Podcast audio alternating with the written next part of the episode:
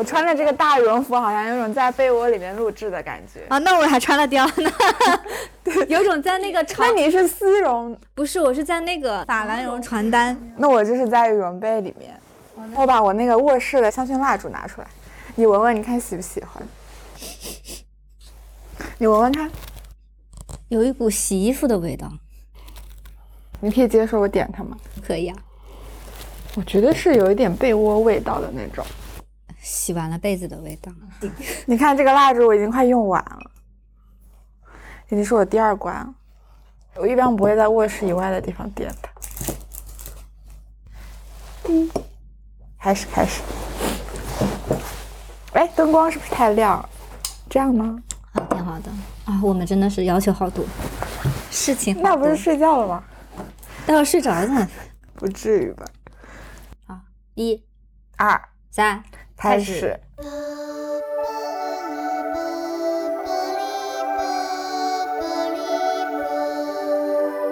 你好，欢迎收听环形散步。今天我是决定认真睡觉的海带丝，我是一天要睡十个小时的绿豆子。这是一档以空间感受为主题发散的生活观察记录。在这里，我们将以播客的形式记录日常对生活的观察、感知与思考，以保证在不可避免的打工夹缝中维持对生活的感受力。我们的微博跟微信都叫做“环形散步 Circular Stroll”，欢迎来找我们玩。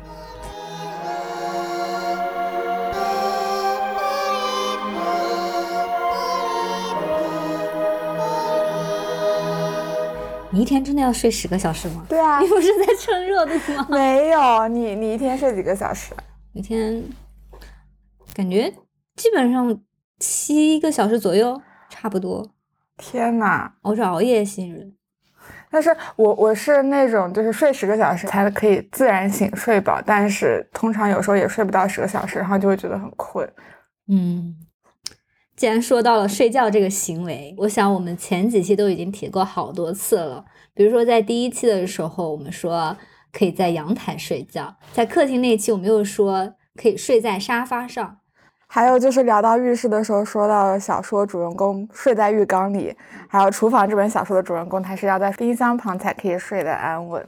然后准备这一期的时候，绿豆子终于忍不住的问。为什么我们都不好好的在卧室里睡觉？到底有没有把卧室放在眼里？就既然其实你可以在任何一个地方躺着，然后闭上眼睛就可以睡着了，那么卧室这个专门用来睡觉的房间，它到底有什么特别的呢？我们为什么需要这样一个房间呢？然后除了睡觉之外，卧室还有哪些可以值得探讨的空间性质呢？卧室里的陈列、气氛、属性以及卧室与人的关系。我们觉得都很值得一聊，所以这次我们就要在卧室进行一场深度散步。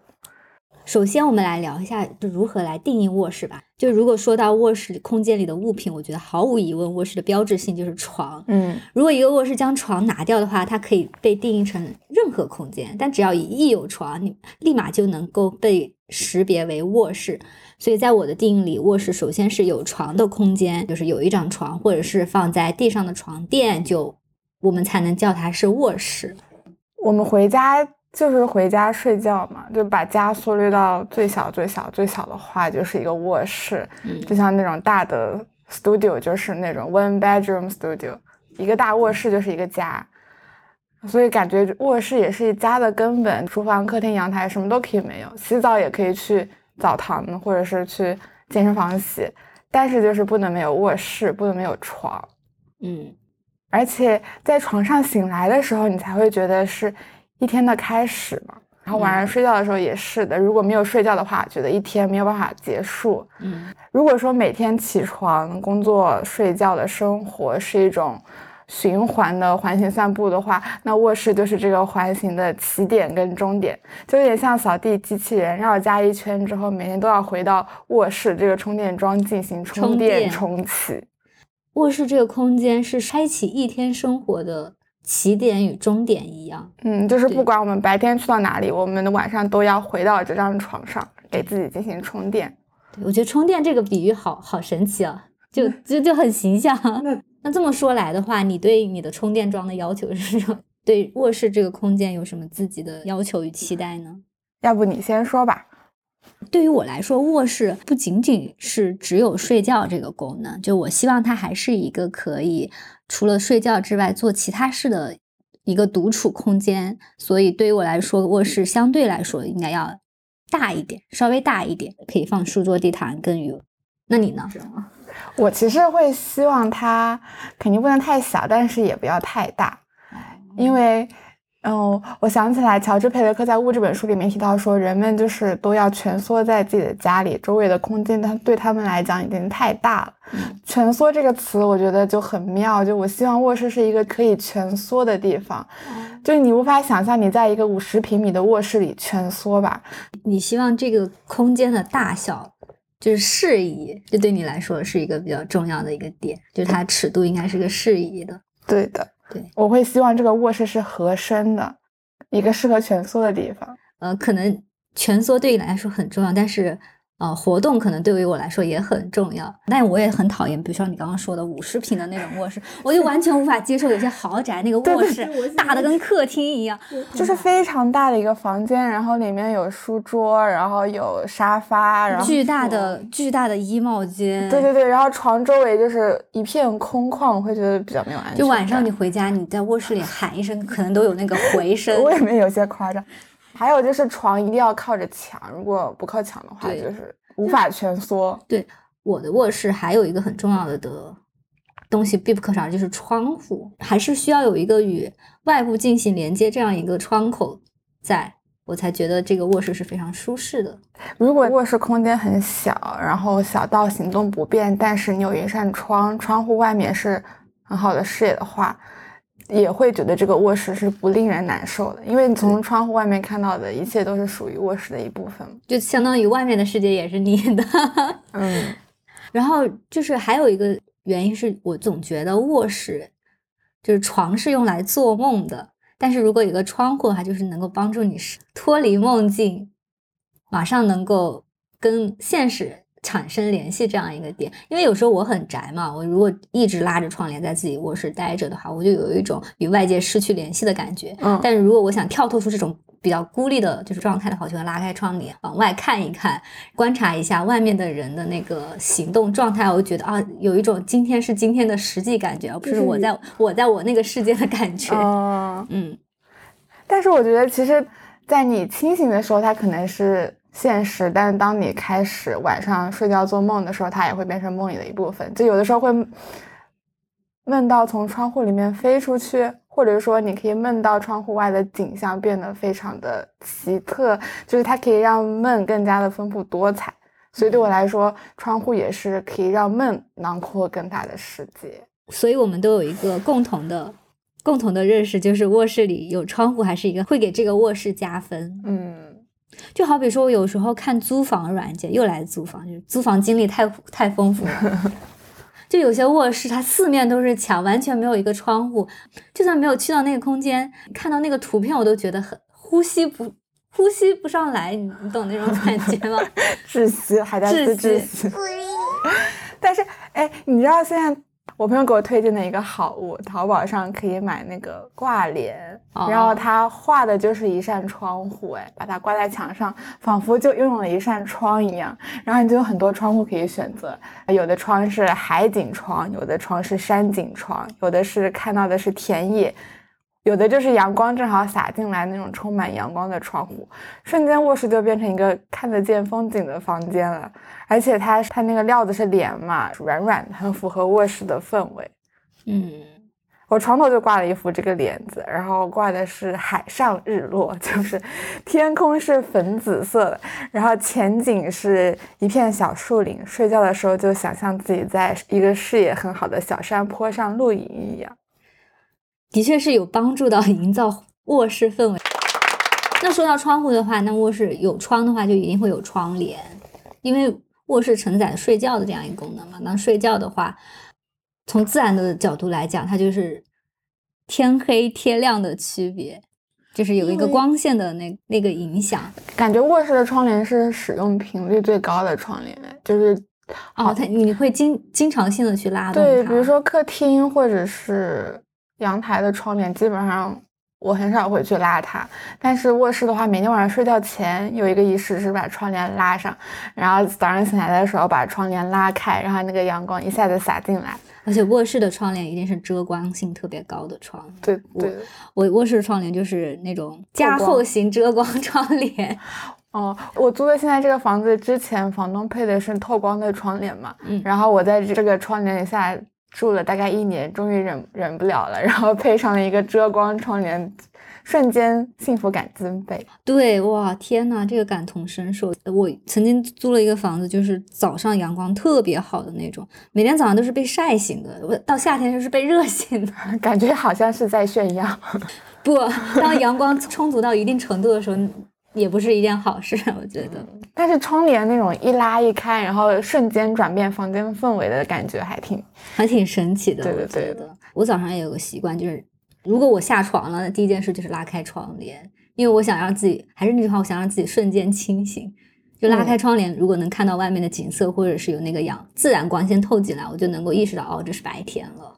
哎，所以说窗帘其实可以控制光线进来的那个量嘛。有的时候我早上醒来，那个窗帘没有拉的特别实，露出了一条小缝，就会有太阳光刚刚好那个角度。是直接从那个缝里射进来，就会有一道非常强烈的光线射进卧室，然后你就可以看到那个空气中的尘埃在这一道光线里面 飘。效应。然后觉得还蛮蛮奇妙的体验，就是你看到一道尘埃飘在你的卧室里面，就是迷迷糊糊之中有一道那种松散的光线，嗯，对吧？相比起客厅空间，我们之前聊过嘛，它是有展示啊、待客啊、收藏这种多样的功能。嗯，我觉得卧室的主要功能就相对于更加纯粹，就是睡觉。嗯，那是不是可以理解，大多时候我们要在卧室里营造的氛围感，就是如何让人能够安然入睡？这个真的是一种玄学。对。如果有这样的功能前提的设定的话，那卧室里的陈列、卧室空间的元素组成，好像都有一个共同的目标，就给我感觉像是一个共同奋斗的小团体，嗯嗯，就是营造舒适感，或者是反正舒适跟呃良好入睡，让我感觉是卧室最大氛围感设定前提。毕竟它的唯一的功能就是让人睡着嘛。对，所以说我们。去挑选合适的床品、合适的陈列，这些时候好像都会有一个前提引导我们去挑选这样的物品。嗯，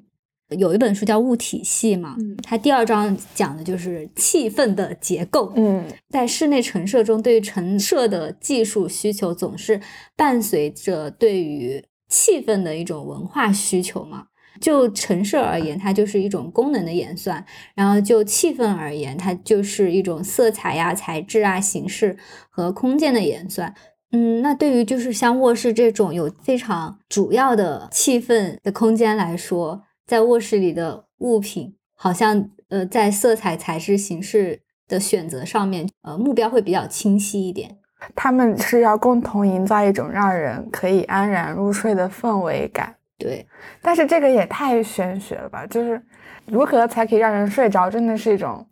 摸不清道不明的事情。那不像在厨房里，你只要分门别类把工具放好，把调料瓶放到适合你做饭习惯的位置，你就一定能提高做饭效率一样。怎么样可以提高睡觉效率？然后怎么样可以让人提高睡眠质量？实在是有点微妙。那这么一说，卧室里的这些元素跟卧室里的陈列物品，就是需要非常个人化的去探索，嗯，去寻找自己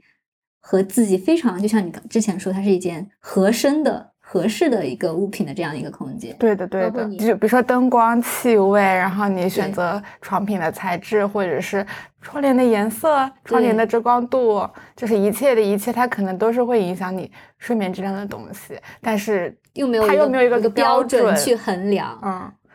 这个这个就很有意思，就感觉卧室这个空间真正的在。个性化定制上达到一个很高的 level，嗯，而而且每个人睡觉前可能都会有一些自己的仪式、自己的习惯，对。让我印象深刻的就是我们之前有一位听众在我们浴室那一期下面留言说，他习惯洗澡前十分钟左右把室内所有的灯都关了，先沉浸一会儿，然后再摸黑洗澡、吹头发，弄好直接躺床上秒睡。洗澡的前前后后，从关灯开始都变成了他睡眠的一部分，很有充实感，就是提前适应黑夜。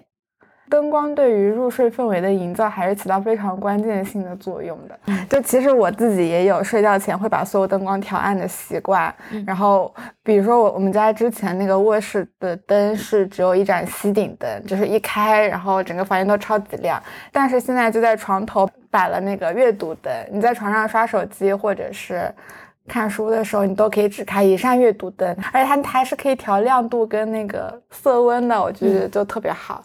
卧室里的氛围灯布置，我觉得特别的重要。像我的话，我的卧室不是说兼具着工作区域这样一个功能嘛，嗯，所以我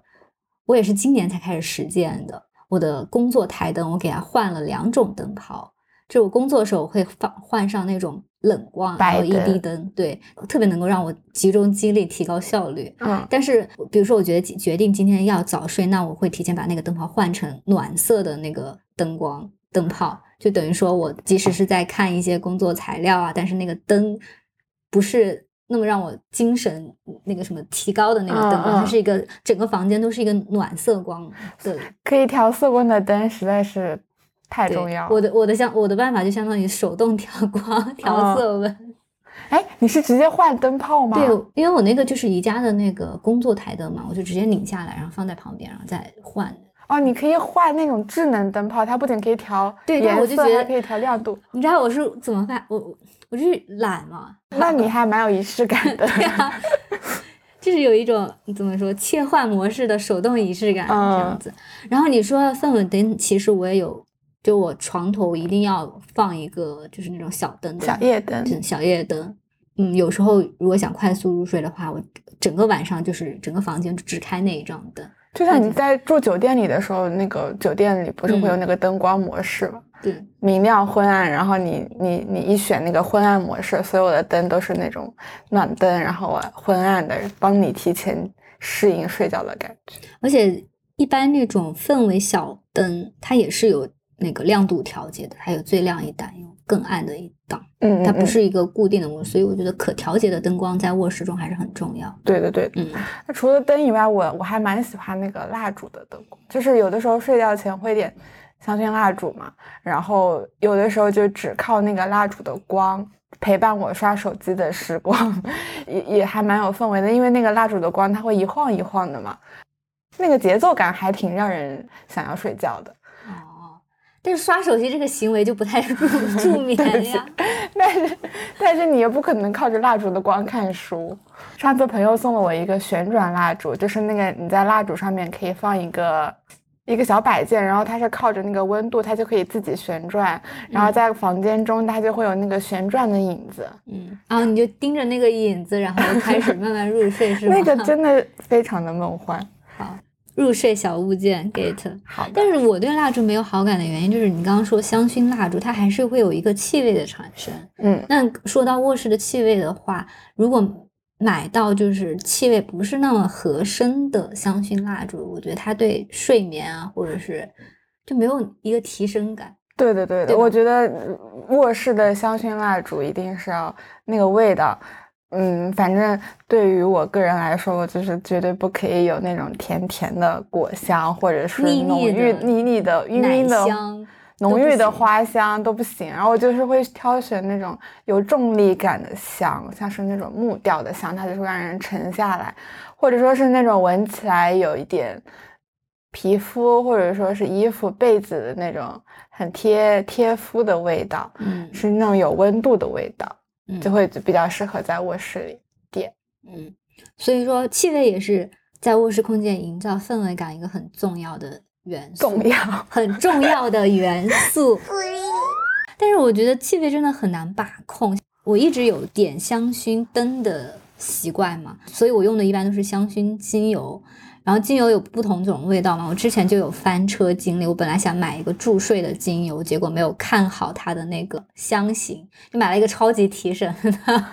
一点上像就像打了鸡血一样，想要开电脑工作。风油精味吗？对，风油精味，对。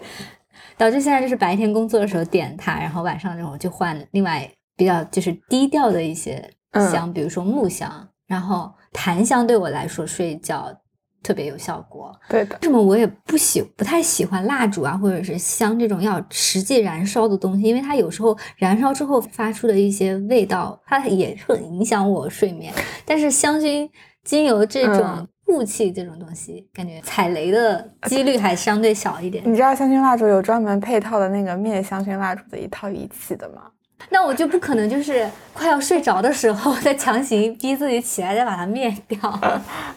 对吧？啊，你对，因为香薰蜡烛你是睡觉前必须要把它灭掉，但是香薰灯的话就可以一直点。定时吗？它可以定时关掉。哦，比较智能。你刚刚说香味让你有一种有温度的味道，那其实空间里实际的温度也挺能影响睡眠的。嗯，之前看一本书，就是说。就是为我们为什么不好好睡觉？那本书，他就说到温度的这个因素影响睡眠，就是人体的温度一定要在一个什么多少多少度，然后才能够安然的入睡。这也是为什么大家洗觉睡觉前要习惯洗一个热水澡，让身体热起来。然后最近我有个朋友，他很有意思，他在卧室里挂了温度器，智能温度计啊，所以他就知道。卧室现在温度是多少度？适不适合睡觉？如果不适合睡觉，他要怎么把这个温度调到适合睡觉？天啊，还有湿度，感觉自己是一棵植物在温室里，对对对，需要被调到最好的温度跟湿度，然后让自己好好睡觉，好好长大，好好长高。这也是很多人会在卧室里装很好的什么新风器哦，新风系统是需要系统，还有五恒系统，就是你的空，你的卧室空间在一个恒定的温度下。你就会很舒适的在这个空间里进行睡觉，就你睡觉的时候不会感觉到干燥，也不会有湿度的变化，让你的睡觉产生不舒服的感觉，然后产生什么奇怪的梦境啊这种，然后醒来又会很难受的感觉。所以，哦，说那个朋友，他就会，如果温度太太高，他就会就是降降温，然后温通过空调空调可以降温，温度太低，他就知道该不该就是开加热器啊，或者是开空调之类的。所以我最近在想，要不要也给自己买个温度计放在。卧室可以尝试哎，还有湿度计，如果是太太干燥，就要开加湿器啊。这种想到小时候，如果那个开空调的话，就会在卧室里面放一盆水，你知道吗？你们会这样吗？我会挂那种没有太干的衣服，衣服就干了，然后也加湿。还蛮聪明的。我想讲一下电热毯。哦，说到温度的话 就冬天的时候，在没有暖气的上海，电热毯实在是太幸福了。电热毯，电热毯是让你起不来床的一个重要因素。但是电热毯的温度也很也挺妙的，就如果太热的话，你晚上睡觉其实是不舒服。这也是为什么我一直抵制电热毯的原因啊！你不用电热毯，电暖毯它是水在里面流动的。我总感觉自己是个烤肉，你知道吗？睡在电热毯上，但是其实其实让北方人睡在炕上也是一个道理。对对对。我这么说来，我觉得北方人的卧室啊，就是那种传统的炕窑洞那种卧室就很神奇。它底下是烧着火，然后你坐在上面，那等于说你整个房间又有雾气，又有火，又有这种非常直接的自然元素，你会觉得很奇妙吗？好像在那个大自然里围着那个篝火，就是感觉他们的卧室就跟自然元素有个特别直接的接触。传统的北方卧室吧，对，现在都是有暖暖气的，对对对，就那种炕啊、窑啊，就是那种那种卧室的时候。我觉得卧室里的东西都很玄，都很玄，就是很玄，气味、温度，首先氛围就很很很，就是说不清了，说不清的一个元素。所以让让我觉得卧室最有实体感的东西就是 床，就是你唯一抓得 住、唯一唯一摸得到的、摸得到的东西，确实是唯一摸得到的东西。对，就刚刚我们说到气氛的一个组成，就是它的材质嘛，对吧？呃，落实到一个非常实际的物品，就是床。在床品的这个领域，总是会看到“床上用品系列”这个词。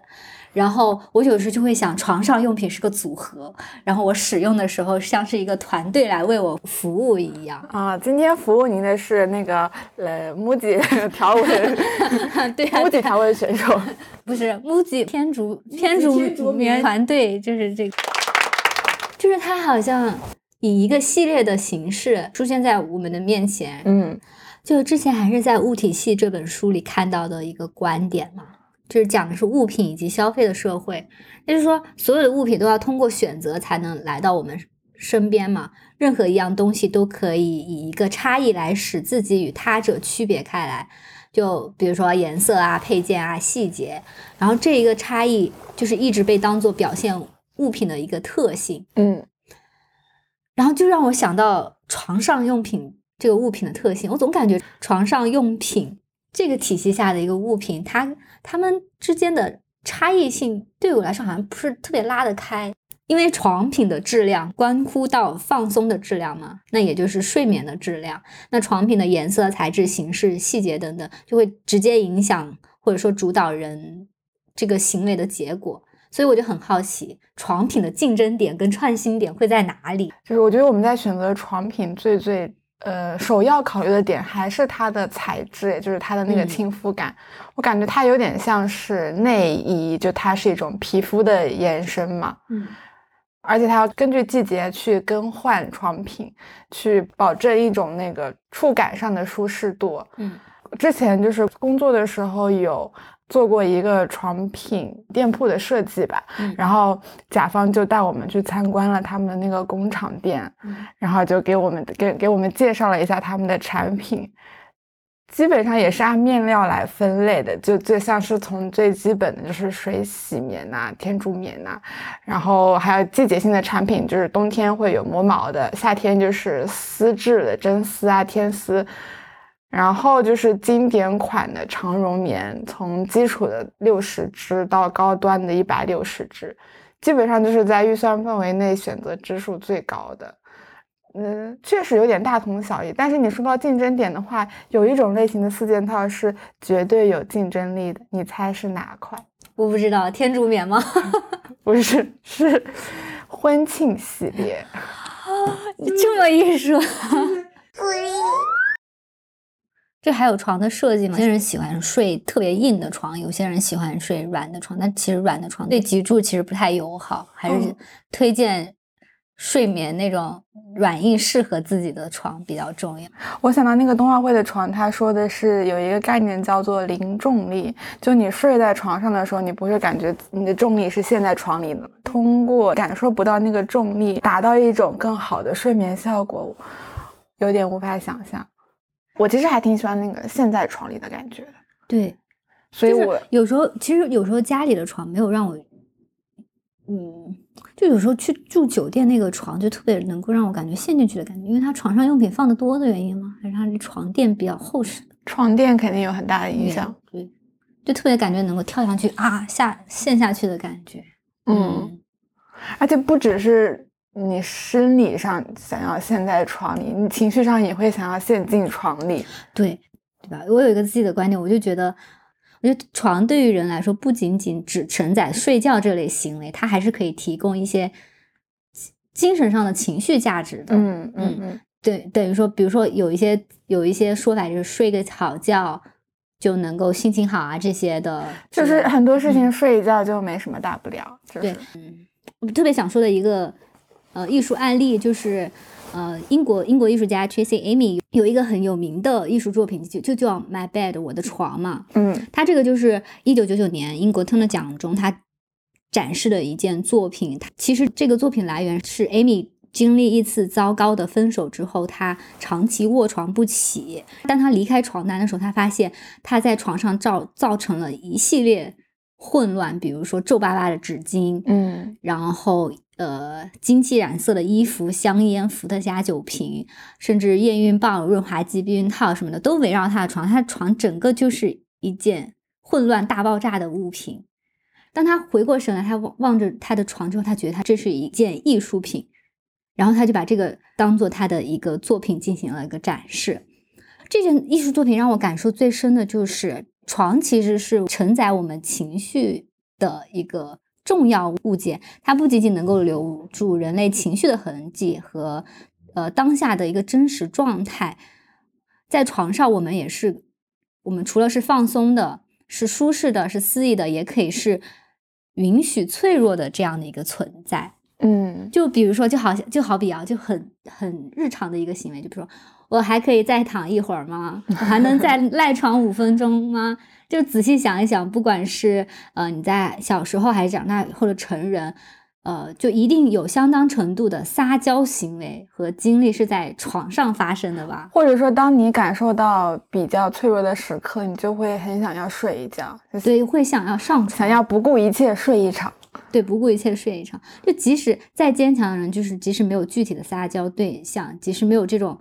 松弛脆弱的明显瞬间表达，就也会有洗完澡终于躺在床上，然后心里默默的想啊，终于可以睡一个好觉，终于可以放松一下这样的瞬间嘛。那我觉得床就是那个在默默接纳这些信息的物件，嗯，或者说卧室整个空间都是在接接纳这些信息的那样的一个物件，但是床是最直接接触的一个物件，嗯嗯。大部分的时候，你面对床，你是不带任何警惕性的，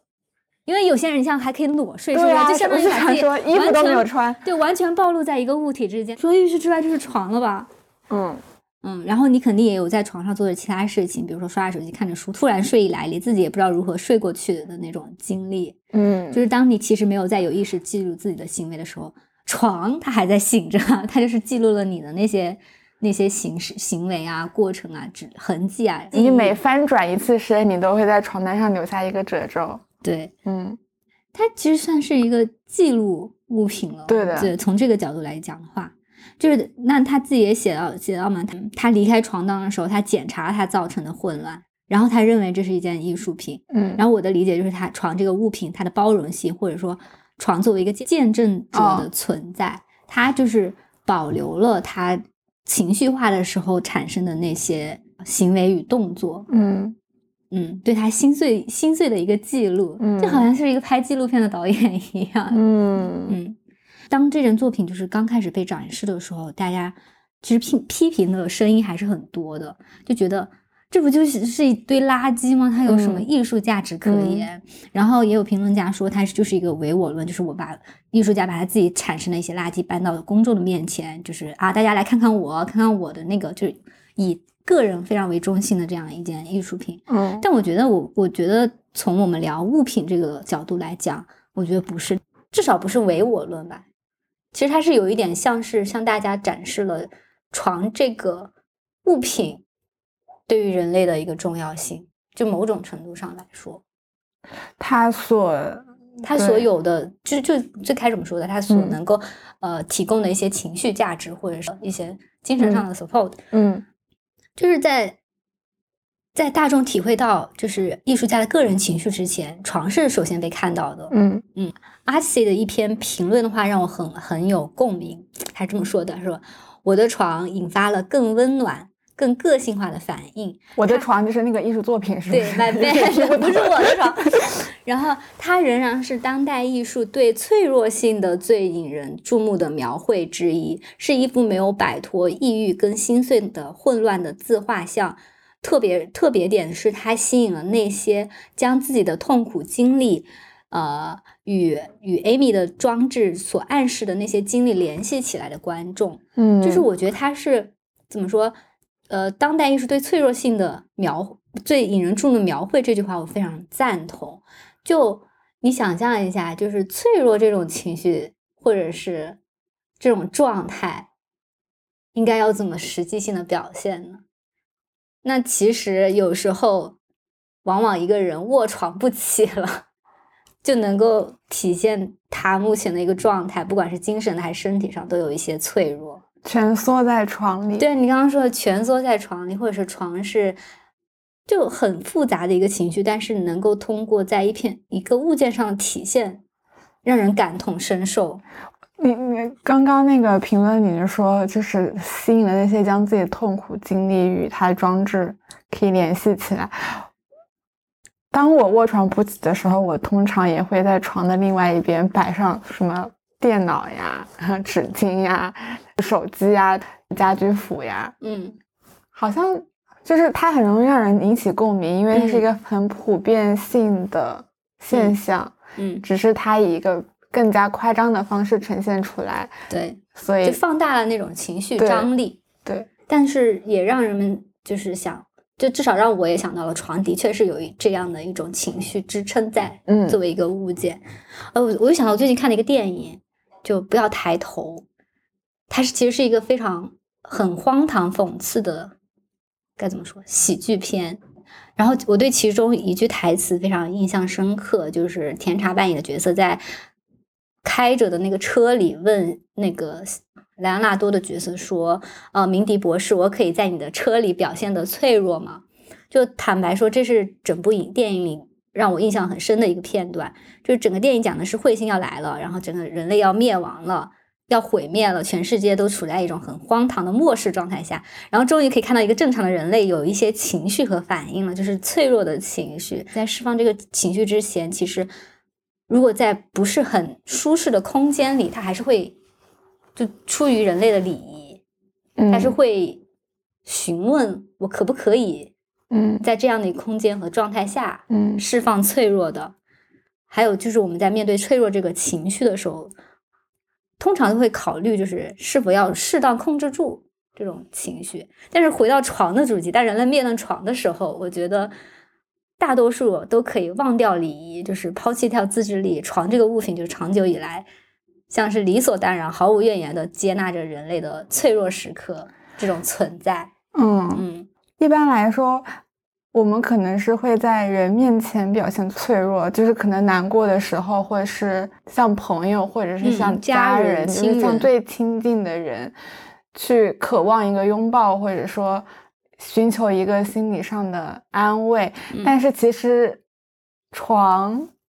当身边没有朋友，或者是没有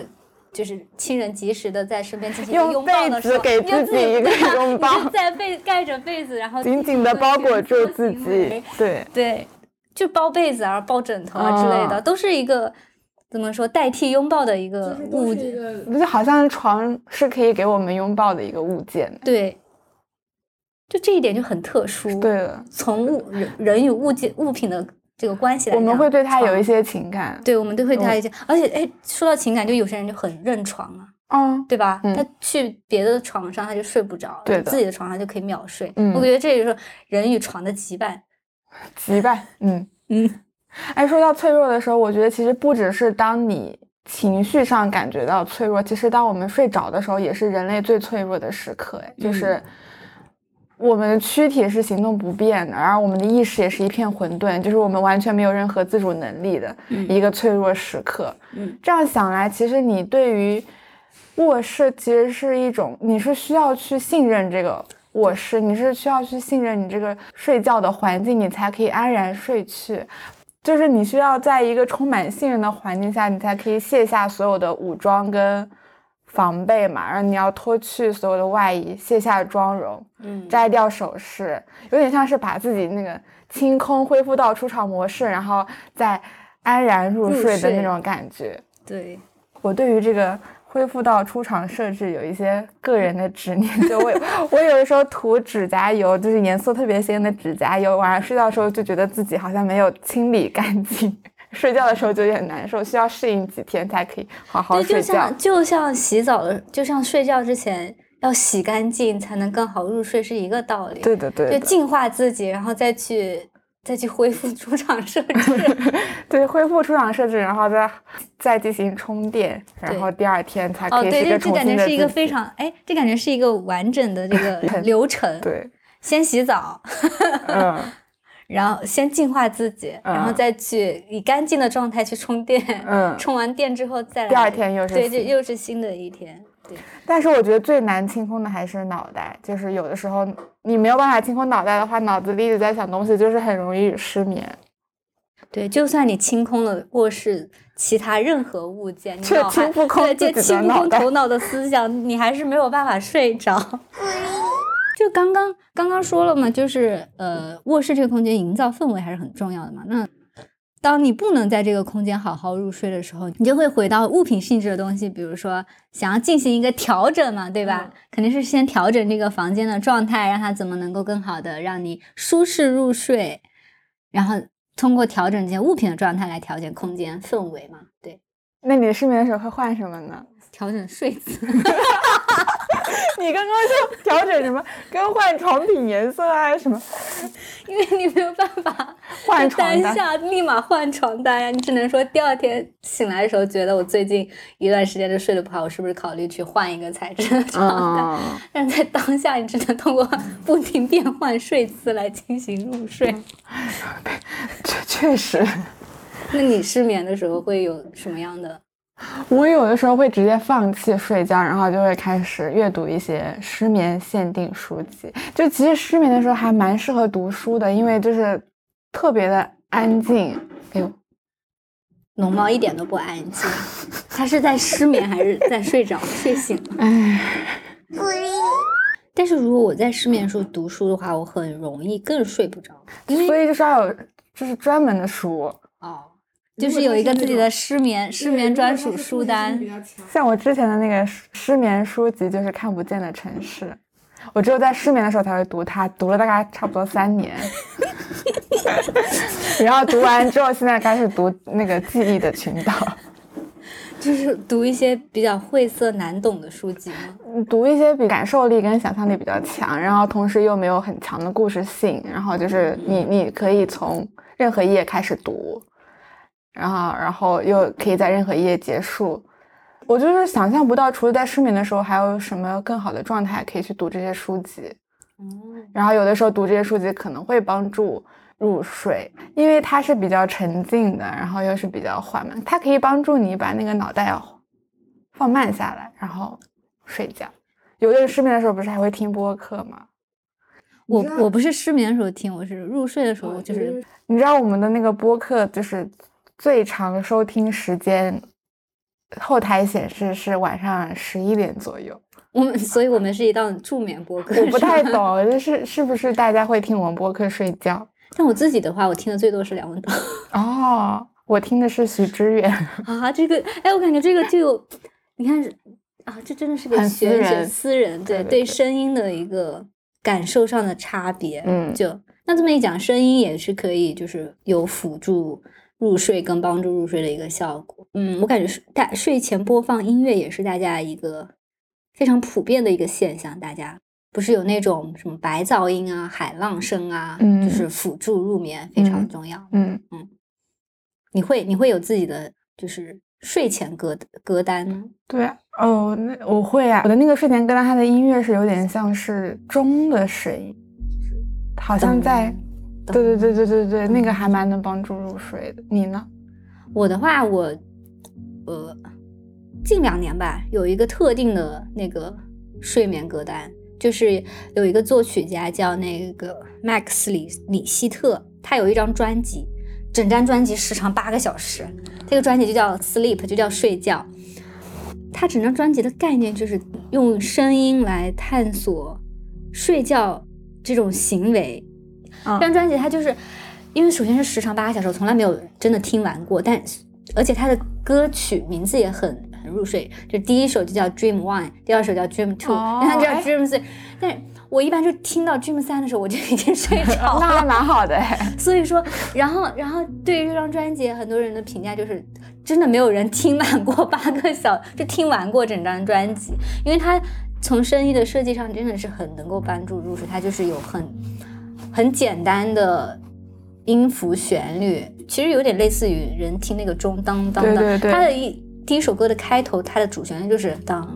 当当，就是这样这样一个很很极简。我觉得有节奏的节奏感还蛮能帮助入睡的。我感觉是通过音音频来调节你的呼吸，让你让你的那个。呼吸跟心跳能够去适应那个节奏，我觉得那个当当当的节奏感，我会想象好像是有一个人在拍我的背一样，然后就是那个通过拍一拍，拍一拍我我就睡着。你的微信拍一拍，对。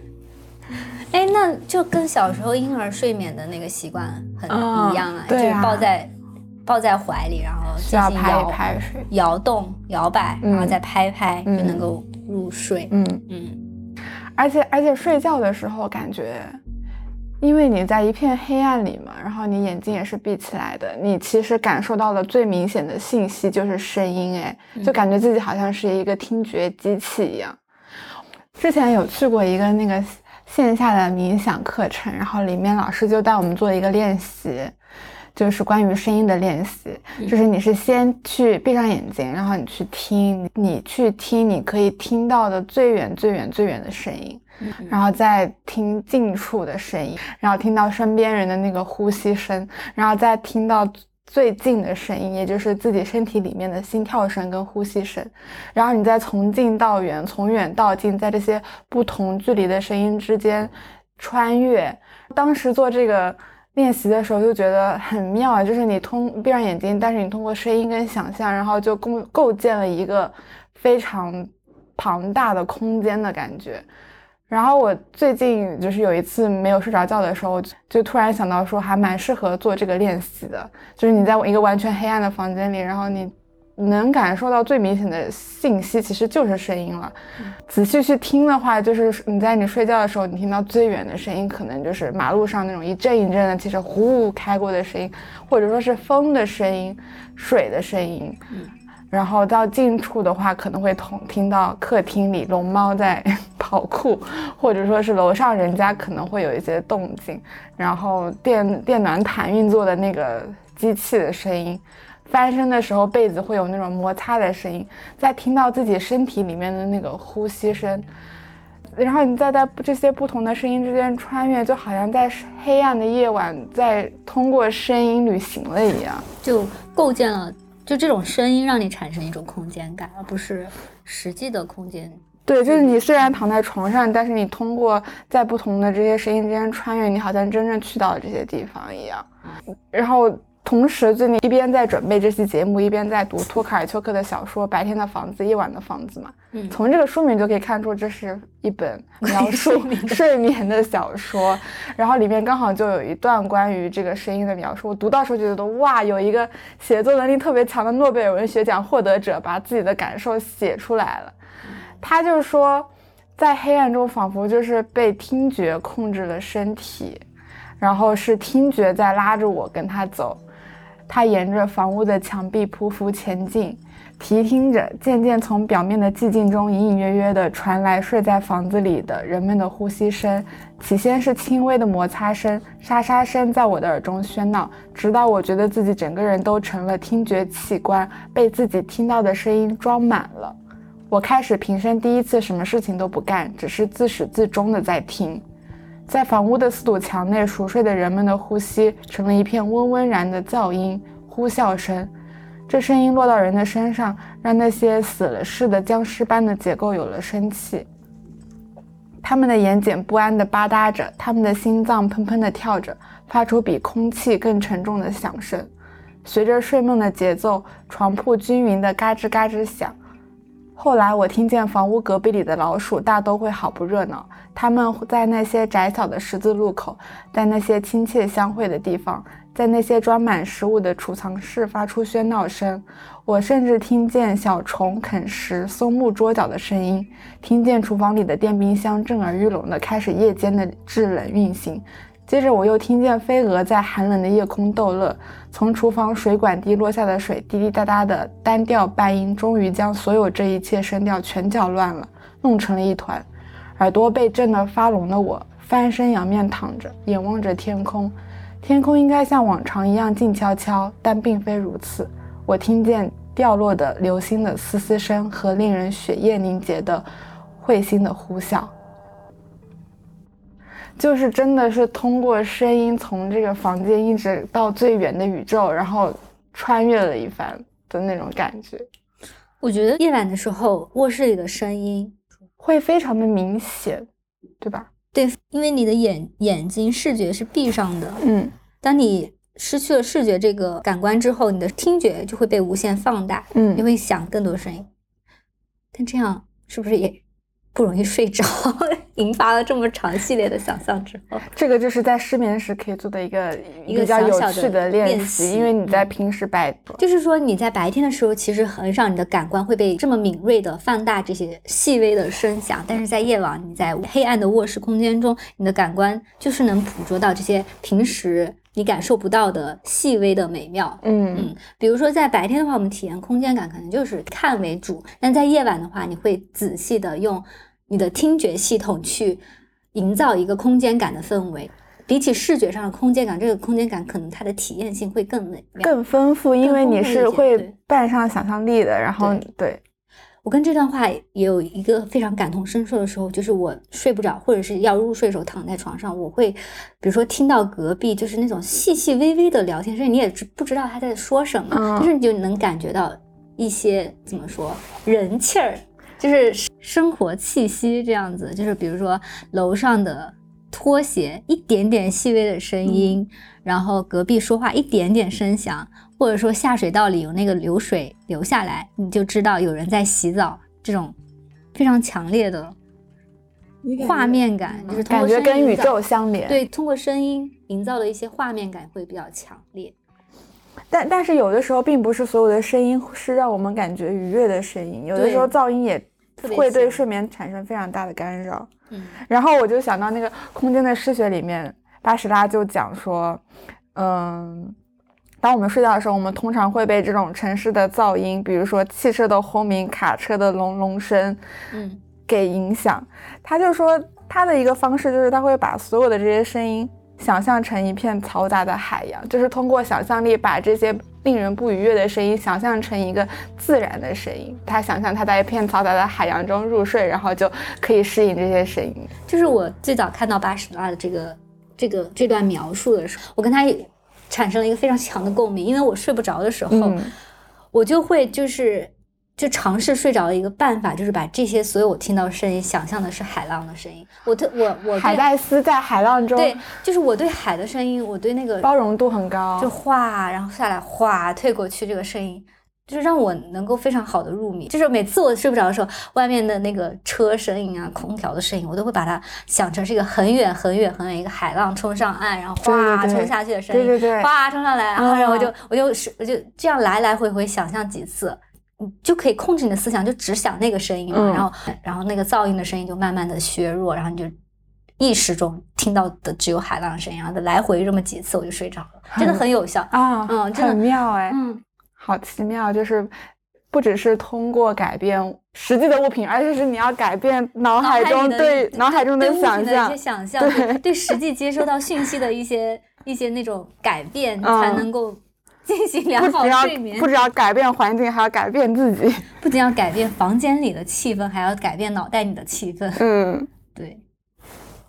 这么一想，卧室空间真的很奇妙，特别是特别是你提到了白天的房子跟夜晚的房子这本书，我觉得就是在居住空间这个状态下，卧室就是最能够体现白天的房子跟夜晚的房子切换的这样的一个空间。白天的卧室，夜晚的卧室，因为你在其他的房间里，你没有太有机会去体验夜晚的时候他们的状态。晚上的时候你就回到了卧室，而且通常你是只有在睡不着觉的时候，你才有机会去就躺在床上的时候，你才会真正的思考黑夜。对，如果你倒头就睡，睡眠质量特别强的话，你根本就没有机会感受黑夜。对你顶，比如说在客厅也可以啊，或者是在呃卫生间你也可以，就是夜晚起来上厕所，你也可以短暂的感受一下黑夜的力量。那长时间的感受黑夜里的房子，就是像我们刚刚说的黑夜里那些声音的细微变化，黑夜里那些点点星光，那其实还是在卧室这样的一个空间，嗯，就是在卧室的，就感觉像是因为你只能，你只是躺着，你是不让自己入睡，你什么都不做，你就这么躺着，其实你没有做任何行为，对，然后你就只能靠放大自己的感官去感受整个空间，嗯。然后在白天的房子、夜晚的房子里，还有引用了一句诗，就有一句话是这么讲的，他说：“你的房子是你更大的身体，它在阳光下长大，在夜的寂静中入睡，他有时做梦。”这就好像把卧室拟人化了一样，就是当你睡觉的时候，你的房子也睡着了；当你进入到一个梦境的状态的时候，呃，房子也进入到了一个黑夜中沉睡的状态。就像电影里面不是会有那个拍那种城市住宅楼的灯一间间熄灭，然后就好像房子一间间睡着了一样，就感觉卧室这个空间它的状状态切换就跟人的人的状态切换有某种相似处，就有点感觉它是跟着人，就是跟着人的身体与人进行一种同频共振的感觉一样，就是我清醒的时候，整个空间苏醒过来，然后我沉睡的时候。呃，卧室的空间也是慢慢的安静下去，这种感觉。虽然说是在黑暗中，但有的时候会有一些光线突然跑进来。会让我觉得还挺遮光窗帘效果不太好，就是 之前居住在没有遮光窗帘的卧室的时候，我记得印象最深刻的就是小时候在暑假的时候在外婆家打地铺，然后外婆是那种二层楼的一个卧室，窗户上是会有防盗窗的那个杆子的嘛，然后也没有遮光窗帘，晚上的时候就会有车从马路上经过的时候，那个车灯就会从窗帘杆子里面照进来，在墙上打出那种一道一道的。的光，嗯，随着那个车灯距离远近，光线就会在房间里旋转，对，让我觉得是非常非常戏剧化的一个瞬，非常美妙的一个瞬间。你会不会觉得，就是，嗯，如果在白天的状态下，或者在其他的一个状态下看到这些光影，你不会觉得它有很特别，或者不会觉得它有多么的戳你？但你当然，当你往晚上躺在床上看到这些。可能是比较，其实是比较平平常或者是平凡的一些光影照亮，你会觉得更加奇妙，因为你是属于一个半睡不睡的状态，在看到这些东西，你就感觉它就是你会感觉它这个光影它是醒着的时候看到的，还是我做梦梦见的？对，有时候我会有这种落差感，就是我分不清楚，特别是在半夜里醒来看到一些光亮，我特就分不太清楚它到底是我梦里的。光影还是现实生活中的光，而且我感觉在白天根本就是看不见这种光哎，因为周围的环境太亮了，然后就有一些光，你就只有在夜晚的时候才会注意到，就像有些声音你也只有在夜晚的时候才会注意到一样。突然我就能够很能够体会一些，就是艺术家或者是做创造类工作的。人为什么总是喜欢熬夜，在夜里工作？嗯，对吧？总感觉夜晚的房子中，其他的因素被或多或少削弱了效果之后，你在一个不被打扰的环境，在一个不被打扰的环境下，你就感觉世界真的是我的，我可以开始做自己想做的事情。嗯，然后你的感官体验，这个就是放大到了一个比较高的一个程度，就是听觉更加敏感，然后视觉也更加敏感。就是除非你的睡意不是很浓，那其实那个时候我感觉效率还是很高的。对对对，就作为一个熬夜资深爱好者来说，是的，这也解释了为什么很多人喜欢在卧室里工作。卧室是创造的空间，对，卧室是创造的空间，是想象力的空间。其实有一个说法就是卧室音乐人嘛，其实是指那些就是租不起。专门的专业的 studio 和那个设备，就是在自己家卧室进行音乐创造的那类音乐人，就叫卧室音乐人。就是现在嘛，只要你就是想要做音乐，其实自己都可以成为卧室音乐人，就是在自己的卧室进行创造，然后把它放放到网络上进行发布，然后就会有自己的作品。那其实这样一想的话，就是。卧室真的就是一个创造的空间，包括我自己，我也把自己工作区域放在了卧室，然后它某种程度上也是实现梦想的地方吧。对。我还看到过有些作家，他只有在卧室才写得出东西。对对对对对，或者说就需要，就像这这就集合了刚刚我们讨论的所有点。卧室可以就怎么说，在黑夜里它是一个放大感官的一个空间，然后从私密性小角度来上，它是是独立的一个空间，是自己属于自己的空间。然后从呃安全感的角度来说，它是给一个合身的对一个合身的空间。它是怎么说？在这个房间，我是完全可以信任的，我不会不会被打扰。我信任卧室。对，然后也有我让我能够安抚我情绪的物品，比如说床、枕头这些。那在这样一个环境下，是不是我更容易放松？然后在放松状态下进行一个创创作这样子？哎，其实我觉得就是不只是说我们我们进行个人表达是一种创作，你晚上做梦也是一种创造。哎，就是因为你梦里的所有的事件。所有的东西其实都是你自己构建出来的一个世界。嗯，对，让我想到那个之前看那个夜晚的潜水艇陈春成，那篇小说就非常让我感觉到卧室就是想象力开始的地方，嗯因为他说关于他就每天就特别想要回到自己的卧室开自己的潜水艇嘛，其实把卧室想象成一个巨大的潜潜水艇。那其实的话，既没有海也没有那个，但它想象的空间是无限的，所以他的卧室是无限的，所以他卧室是一个茫茫海洋下的潜这水艇。就这就回到最开始我说窗户是可以让梦更丰富的一个场所，因为他的那个他怎么知道他在海里呢？他是就是从窗户外面看到外面是海，他才知道我现在潜到了海底。哦，不同的视视角解读窗，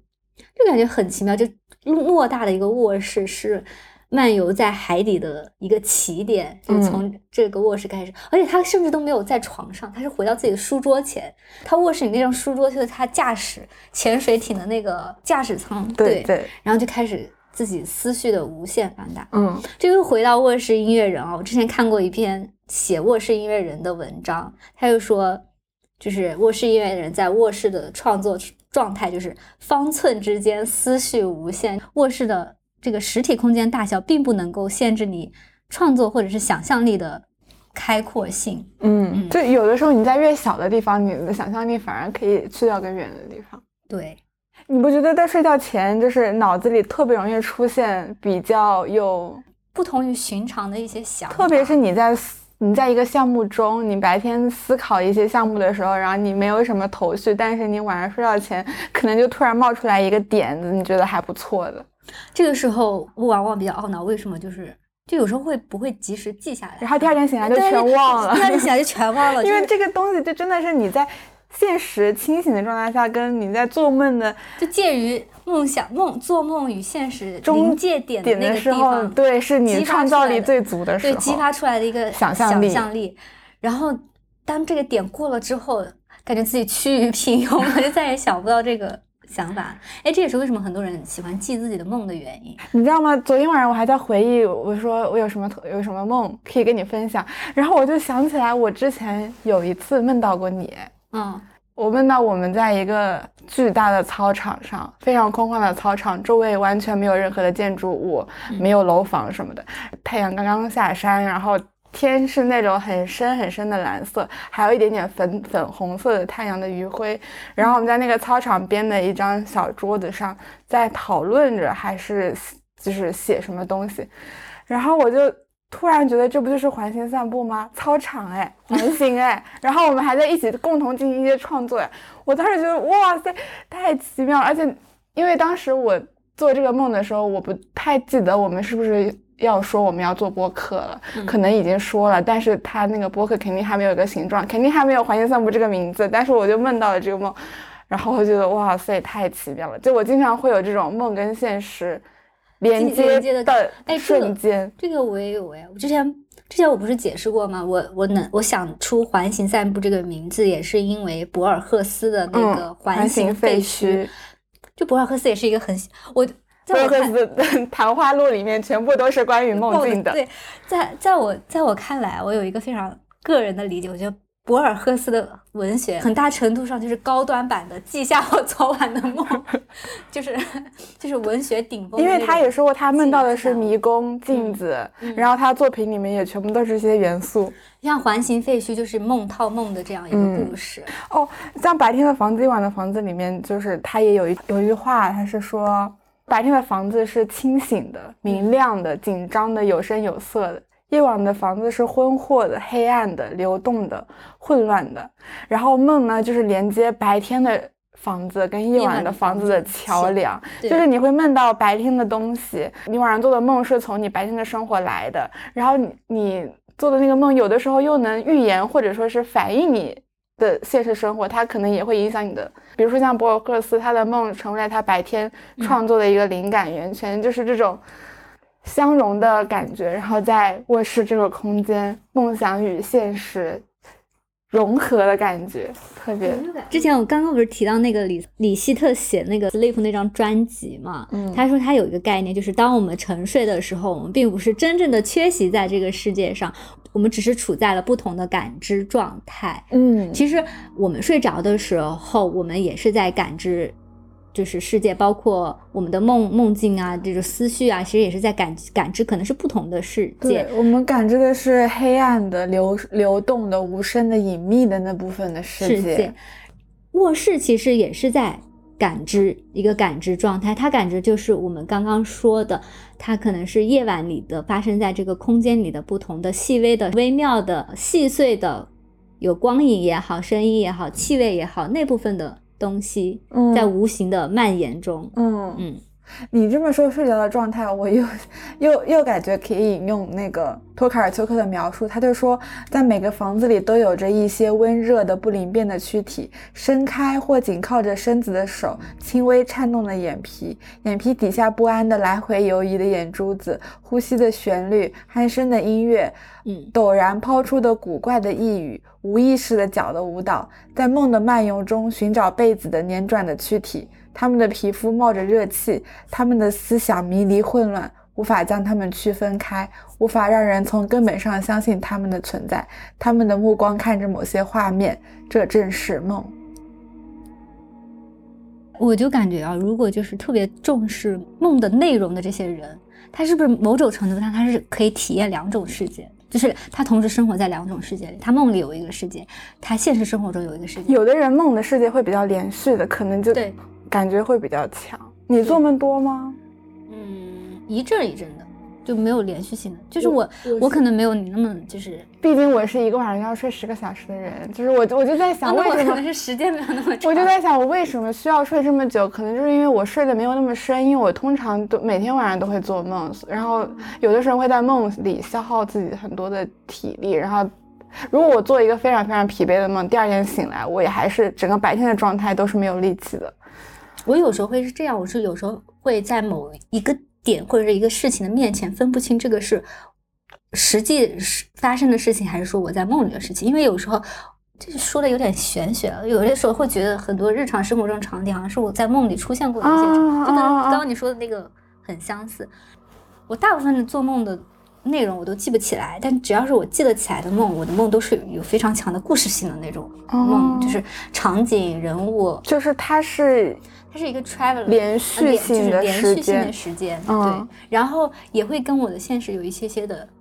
交融。对，嗯，我经常感觉我白天发生的事情，有的时候会在晚上梦到，但是你白天可能没有意识到你的那个，因为梦是潜意识的一种表达嘛，在白天你可能没有意识到自己的情绪，然后你在梦里会非常深刻的感受到，好像是白天被压抑到的情绪，然后在梦里会找回来的那种感觉。你刚刚说到就是卧室空间，可能就是。两个东西的交界，就是最能最能够让这两个东西融合的一个点嘛。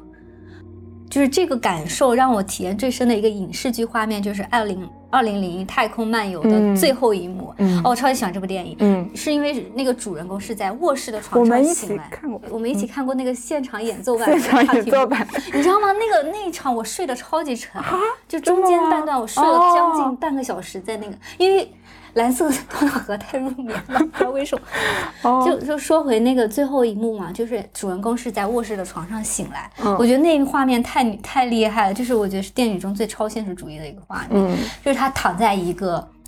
呃呃，怎么说？整部画面都那么科幻嘛？但是他躺在一个纯白的房间，路易就是那种非常历史感、洛可可布局的一个房间，但是地板。却是那种发光的，对发光的。然后最后一幕居然是醒来这样的一个行为，那就很让人联想到这整个电影到底是一个梦，还是一个现实，还是说只是他就是另外一个世界发生的事情？就是就是这个这个意味性就很长。就是你现在我们录播客的这个时刻，你是醒着的吗？还是你只是梦见了？然后突然醒来，发现自己所有的一切都白录了。对啊，只是做了个梦而已。对啊，然后就感觉感觉卧室真的。这个空间太妙了，我这样这样去思考的话，而且特别是你早上你从梦中醒来的那一刻，你会有一种很混沌的感觉，就是你是需要花一段时间去适应，哎，我在哪儿？我是谁？哦，是的，是的，你要反应你这儿，你盯着那个天花板的那个空白，你在想，啊，刚刚是做梦吗？那我现在在哪儿？现在是什么时候了？我多大了？哦，我是谁？因为我有的时候会梦到自己，比如说是高中的时候的事情，或者是小的时候的事情，然后会梦到，比如说自己要考试了，醒来之后想到，哦，我已经大学毕业了，我已经工作了，就是你要花一段时间去回到现实的状态，就是就是醒来的状态，在卧室就是有一种回归的仪式感。嗯，就是西班牙语的那个醒来，不就是想起自己的意思吗？我觉得这个语言真的是很妙，也是博尔赫斯在那个他谈话录里面提到的，就是说，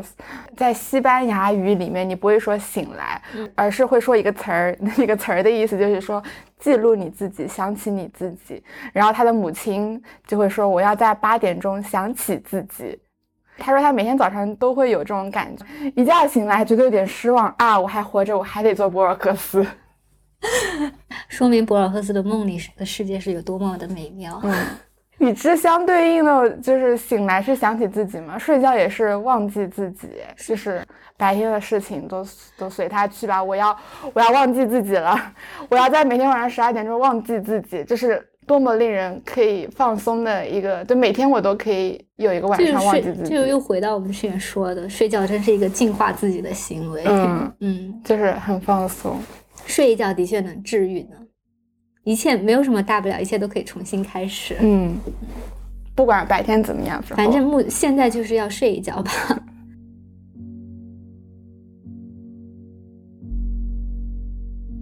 我们今天说了这么多，我们与卧室的联系羁绊，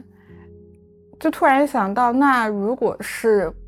不拥有卧室的人，他们是一种什么样的生活呢？这我想到这个是因为那个艺术家谢德庆嘛，他曾经做过一个一年计划，是他有一整年他都不可以进入到室内空间，就是就是一种惩罚吗？他是一个行为艺术家嘛，所以他把这个项目称为户外，然后他就是想要感受，如果当一个人没有办法。嗯，受到这种建筑的庇护，然后一整年都生活在户外的话，是一个什么样的生活状态？他其实会做这件作品，也是因为想测试自己在环境中生存的力量，然后同时他也想讨论，就是住宅的实质到底是什么？无论是象征性的还是物质性的，人对他的需求到底是什么？就是像我们每天晚上都会回家睡觉的人，就是我觉得卧室给了我一种非常稳定的安全感。就是无论你去到哪里，你晚上都是会回到这个地方睡觉的，都会有一个这样舒适的空间在等着你，然后你在那边就是被包裹，然后忘记自己什么的。但是如果没有一个这样子稳定的驻扎点的话，每天晚上你都不知道今天晚上会睡在哪里，我走到哪里就睡到哪里的话，那又是一种什么样的生活呢？嗯。你刚刚提到就是卧室给你这种安全感，让我想到不仅仅是卧室，就是家宅这个概念，某种程度上就是给人一种稳定的安全感的存在。这也是为什么现在就在房价这么高涨的社会当中，依然有愿意倾尽一生的，就是财富或者是金钱去购买一个属于自己的家，稳定的家房子。这样一个行为，或者说可能有些是工作忙碌，然后出差特别多的人，他们可能一直会睡在不同的城市里，但他们同时还是需要有一个家，即使他们可能一年只是在那个家里面睡几天觉而已，他们也还是需要一个这样子的家去提供那个安全感。对，但是，但是有一个反思就是，如果比如说像我们刚刚说的，我我们把卧室所有的。所有的物品，所有的氛围都调节成了适合自己入睡的习惯的一个样子，会不会又因为我们太过于习惯、太过于依赖这些这些物品，而被就是限制住自己的行动呢？就比如说像身边有人因为担心睡不好，不敢出门旅游的，嗯，人，或者说是你即使出去旅游，你也要带上自己所有的床上用品，然后把酒店的床上用品换成自己的床上用品的人，就是一方面就是会觉得。我们可能很需要这些物品，但是一方面又觉得，如果太过于依赖这些物品的话，我们是否会变得不太自由呢？或者说，真就是真正的适合到底是一个什么状态呢？是有一个实际的空间，或者说实实在在物品，你才能说它是真正适合自己说，还是说可以把这些我们刚刚说的。除了床以外，看不见摸不着的因素，作为一种自己精神上拥有的东西，它可以随身携带的。嗯，就等于说，就算这个实际的空间卧室这个空间切换到另另外一个地理位置，只要我把这些因素，就是我已经知道什么是真正适合我的这些因素，还是伴随着我，我带到另外一个地方，另外一个地方也其实可以产生某种程度上的安全感跟稳定。所以说是想象中的安全感，构建想象中的安全感，对，这个共胜于精神上的安全感，其实胜于去一直被这些物品所束所束缚，对，所束缚自己。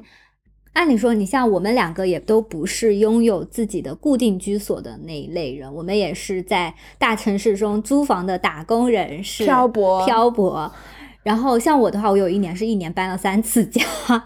但是呢，就是因为可能就是出于对自己的一个了解，我每次搬家都可以。就是我相信自己有能力可以把我的卧室打造成自己非常一个舒服的状态，包括搬家后的第二天，我就能够把它收拾到一个让自己可以有安全感入睡的这样的一个空间形式。所以说，对我来说，我觉得可能卧室这个空间就是相当于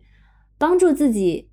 了解自己真正需要的是什么，是在居家空间中最能够强烈反映出这种与自己关系的一个空间。嗯嗯。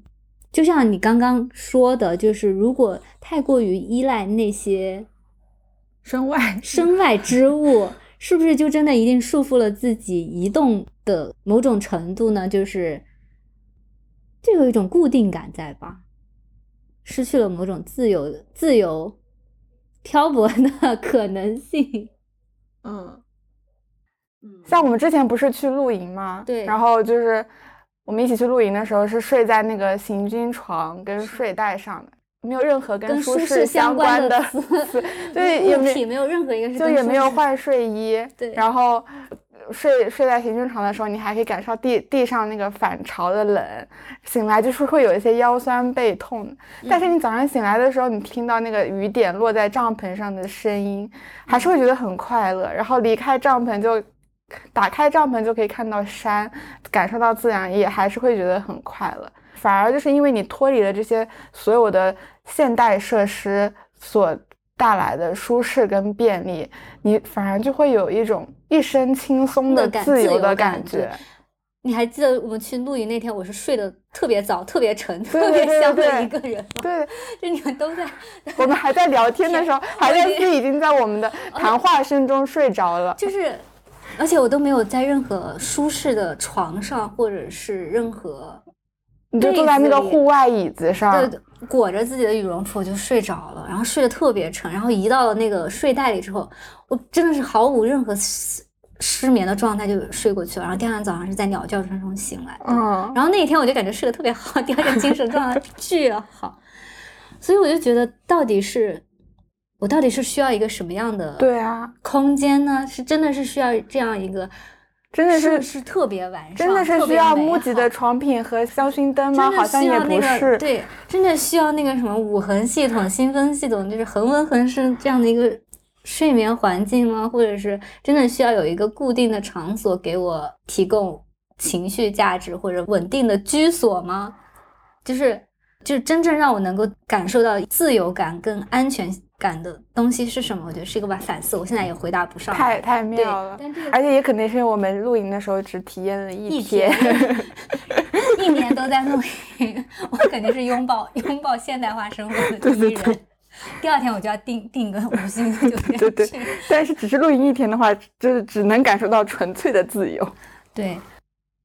就不仅仅是这一期吧，我们之前聊过的所有的空间，其实都是在对这些空间的一个反思。其实我们强调的不仅仅是说如何营造一个舒适的空间，或者是营造一个什么什么什么样的空间，我们一直是在反思的是这个空间的属性到底是什么，它到底能够给我们提供什么，以及我们与这个空间的关系到底是什么样的一个状态，就是是一个可能性的探讨。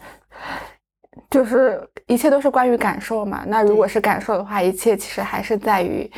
你想感受到什么，以及你你想象到的是什么。嗯，对，玄学了，突然玄学突然 嗯。对于卧室这一期，我突然想对听众提一个要求，请求请求哦，请求，就因为我很宅嘛，其实我自己是一个很依赖卧室的人，特别是我的卧室就是其实相当于我所有的一个活动空间，因为我也没有什么客厅的需求嘛，嗯。我我其实还挺想邀请跟我们宅了这整整一季，在家宅中 环形散步的听众们给我们留言，说一说你对卧室的感觉，或者最大程度的将这期节目分享给你身边认识的也是非常依赖家宅空间的这一类人群。嗯，这就有点像是你看完一部电影，听完一首歌，自己很喜欢，所以也非常想要找到同样喜欢这件作品的同类一起探讨一样。嗯，所以这也是我为什么我们的节目一直很鼓励大家给我们留言进行反 馈，因为我们说了很多对于这个空间的感受，我们也很好奇别人对于它的的感受是什么样的呢？嗯，嗯，所以本期节目就到这里结束了，是吗？对，希望你可以通过呃各个平台或者说是微博公众号或者邮箱来给我们留言。对，如告果不太希望公众化的表达，也可以给我们发私信之类的。嗯嗯，祝大家好梦，晚安。晚安。